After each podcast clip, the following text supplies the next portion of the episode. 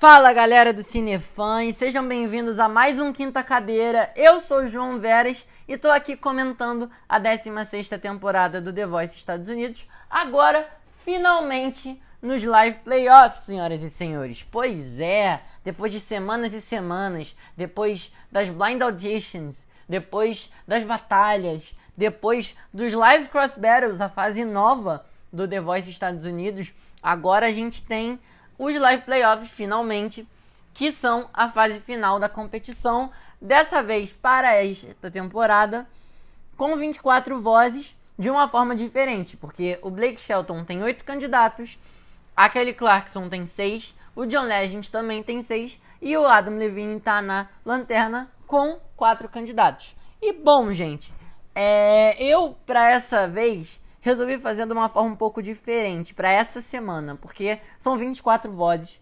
24 vozes é coisa pra caramba. E aí eu resolvi fazer de uma forma um pouco diferente, que no caso foi separando em três grupos. Isso incluindo o meu time. Eu separei nos grupos que eu gostei, os que eu achei médios e os que eu definitivamente não gostei. E eu resolvi, além de comentar o meu time, comentar mesmo a fundo um pouquinho mais só dois destaques positivos e dois destaques negativos. Então vamos lá. Eu vou começar pela lista dos médios. Porque, né, são aqueles que agradaram mais ou menos, mas não foram 100%. Na lista dos médios eu tenho Abby Cash, Jess Vinson, Jacob Maxwell, Calvin Jarvis, Betsy Aid, Andrew Sevener e a Selk. Bom, do meu time a gente tem aí nesse, nesse grupinho o Jazz Vinson e a Selk, que assim, na boa. Bom, o Jazz, ele tá me parecendo perdido demais. Ele era, e realmente eu estou falando era, porque agora não é mais, eu estou com um novo favorito baseado nas apresentações dessa semana. Ele era meu favorito e agora não é mais definitivamente porque na semana passada, que foi a da apresentação dele nos Live Cross Battles, e nessa semana ele me pareceu perdido demais. Eu não sei se é porque ao vivo ele não canta tão bem quanto tava nas gravações, mas assim, não é o mesmo Jazz Vinson que me encantou nas batalhas e na audição dele, né? A, a voz dele tá meio esquisita, ele não tá atingindo o agudo da forma que ele tinha que atingir. Até que no final deu uma melhoradinha na apresentação dele, mas. foi meio mais ou menos, né? E bom, dentro desse grupo a gente também tem a Selk, que quase foi pro grupo dos que eu não gostei. Ela só não foi por muito pouco, porque eu achei pouco empolgante, achei a apresentação dela muito morna. E assim, depois desse tempo todo, eu descobri que ela não tem presença nenhuma. Ela não tem presença de palco. Ela tem uma voz legal, ela tem carisma, mas ela não tem presença de palco. É uma coisa que falta nela. É uma coisa que infelizmente não foi bem trabalhada pelo Blake e, bom, basicamente é isso, né? Agora vamos para o grupo dos que eu gostei. No grupo dos que eu gostei, a gente tem Rod Stokes, Matthew Johnson, Presley Tennant, Lisa Remy, Célia Babini, Maylin Jarman, Sean Sounds, Dominic Haynes, Carter Lloyd Horn e a Kim Cherry. Bom, é... dentro desse grupo, novamente, a gente tem alguns que são do meu time, como é o caso da Presley, da Maylin, do Sean e do Guys. Uh, e dentro desse grupo a gente tem umas coisas que me surpreenderam bastante. A Lisa Ramey, assim, ela foi um destaque positivo para mim, porque ela tava tão confortável, sabe? Ela sabia total o que ela tava fazendo. Ela passeou no palco inteiro. Ela, assim, ela brincou com banda, brincou com jurado, brincou com plateia. Foi muito legal de se ver, foi muito gostoso. Mas assim, para essa dessa desse grupo, eu também vou colocar mais um destaque porque foi uma pessoa que realmente me surpreendeu de verdade, que é a Célia Babini, que assim, é, eu não tava dando muito pra ela, desde aqueles Live Cross Battles, e desde antes que eu nem sabia que ela existia, na verdade, e nos Live Cross Battles que eu descobri que ela existia, ela não me empolgou em nada, mas para essa apresentação, gente, ela me surpreendeu. Eu fui pro chão. Primeiro porque assim, Aquele microfone vermelho com aquele pedestal vermelho, lá Cristina Aguilera na, há 10 anos atrás, tava sensacional. Ela era a única, eu acho que tava com um microfone de cor diferente, eu não lembro. Foi a única que eu reparei, porque vermelho é um microfone bem diferente, né? Uma diferença bem gritante. É, mas assim, cara, ela literalmente foi pra galera. Ela entrou no meio da plateia e cantou no meio da plateia. Nenhum candidato fez isso. Ela foi a única que fez isso. Isso foi um negócio que, assim, além dela ter cantado bem, foi uma coisa que me surpreendeu porque eu realmente não estava esperando que isso fosse acontecer. Entendeu? Eu, eu via ela como uma menina meio tímida, sabe? Meio na dela e realmente foi uma surpresa muito grande. E, por último, mas não menos importante, inclusive nada menos importante, é. Tem o Carter Lloyd Horn, que, ao meu ver, ele com certeza é top 4. Ele é o único artista mais diversificado da temporada. Ele tem uma voz diferente. Ele cantou Elvis essa semana, cara. Ele tem um timbre muito legal, entendeu? É, não só é o único artista diferente, eu acho que é top 4, mas também ele foi uma das, se não, assim, muito, foi, não vou dizer A porque eu acho que é meio, meio presunçoso demais e é cedo para falar isso. Mas assim, foi uma das melhores apresentações da, da noite. Com certeza. Dentre as cinco, provavelmente. Que eu gostei, no caso. Mas como no caso eu citei três, né? Nesses destaques fora o meu time, é isso.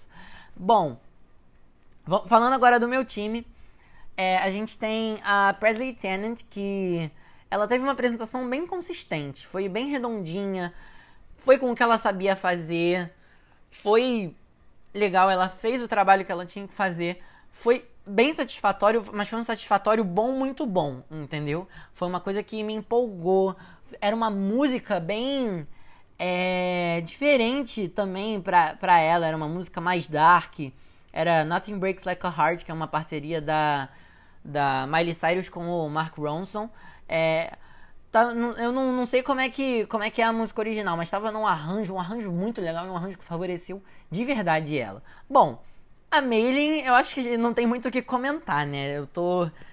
Estão é... acabando meus elogios para ela. Ela realmente não tem defeitos. Ela, para mim, também é top 4, na minha opinião. Ela é uma que com certeza vai à final, assim, sinceramente. Se ela não for à final, eu vou ficar muito chocado. Então, é, ela ainda tem um longo caminho, a Maylin Jarmon. Bom, em seguida, a gente tem o Sean Sounds, que cantou, se eu não me engano, pam, Higher Ground. Uh, é uma música bem empolgante, muito legal, muito interessante a apresentação dele, porque ele tava num conforto, numa suavidade no palco. O cara tava flutuando ele tem uma energia que contagia com uma facilidade e esbanja um carisma que, assim, poucos são os candidatos que têm. Para mim, também é material de finalista, na minha opinião. É... O Guy Thragdon, no caso, ele pegou o lugar do Jazz Vinson, ele chegou na semana passada no meu time, porque eu roubei ele nos Live Cross Battles, porque realmente eu não sei como eu não tinha visto como ele era bom antes. Ele é meu novo favorito da competição e para mim ele é o artista country da temporada. Entendeu? Ele para mim também é top 4. Então, bom, vamos ver como é que vão ser as coisas aí. Amanhã tem resultado, enfim. É... Quanto aos negativos, a gente tem Rebecca Howell, Jimmy Maury, Mari, pois é, Mari, pasmem, é, Olive Blue, Kendra Checkett e Dexter Roberts. Bom, falando dos destaques negativos, eu coloquei como destaque negativo a Kendra Checkett, e vocês vão entender porquê, e o Dexter Roberts, e vocês também vão entender porquê. É...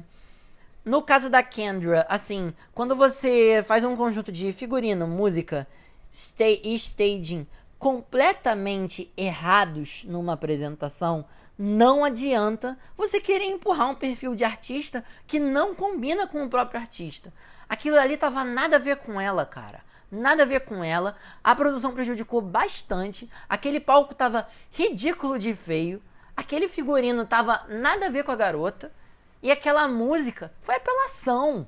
Foi ridícula, foi feio. Foi feio de se ver. E bom, é...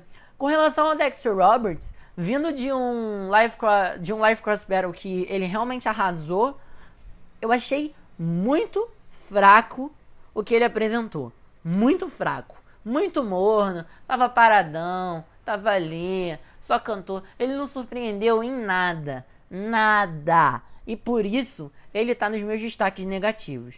Bom, dentro deles a gente também tem time João Veras, o Jimmy Maury ele gritou mais do que ele cantou. A música que ele escolheu também é uma música complicada, né? Era Young Blood do do Five Seconds of Summer. Essa música é nova, é recente, é muito boa, mas na voz dele ficou um cocô. Porque ele tava gritando mais do que cantando. Que inclusive foi praticamente o mesmo caso de eu ter, pra eu ter colocado a Mari nos destaques negativos também. É, os agudos prejudicaram muito ela, entendeu? Muito. E assim, não dá. É, a gente tem que pensar direito. Ainda mais o Adam, que só tá com quatro na equipe dele. Entendeu?